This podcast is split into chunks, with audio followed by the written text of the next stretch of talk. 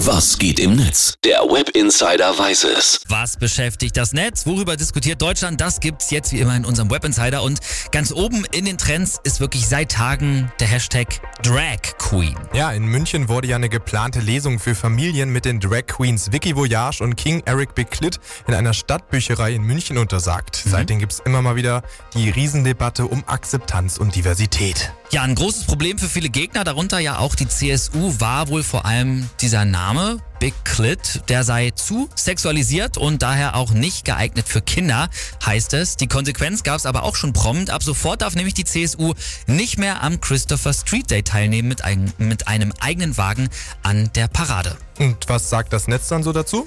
Ja, auch die meisten User zeigen eher Unverständnis für die Absage der Lesung. Zum Beispiel hier Userin Janina schreibt, ich bin der festen Überzeugung, dass meine kleineren Kinder sich darüber freuen würden, wenn ihnen jemand verkleidet etwas vorlesen würde.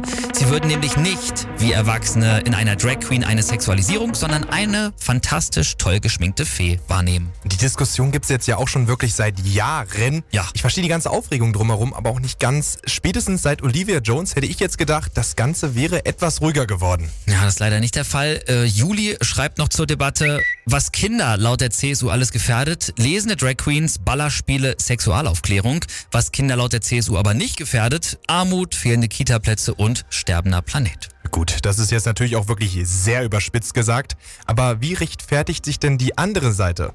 Diese Userin hier, die heißt Clarina, die twittert zum Beispiel, es ist interessant, wie manche Aussagen hier verdreht werden. Neuestes Beispiel, ich möchte nicht, dass Drags mit vulgären Namen meinen Vierjährigen etwas vorlesen. Die Reaktion, du hast queere Menschen, möchtest sie nicht in der Öffentlichkeit sehen und sympathisierst sich mit, Christi mit christlichen Fundamentalisten. Ja, da kochen jetzt natürlich die Emotionen ordentlich hoch. Ja. Aber dafür, dass die CSU sagt, sie sei ja eigentlich so weltoffen, ist es schon ein bisschen komisch, ne?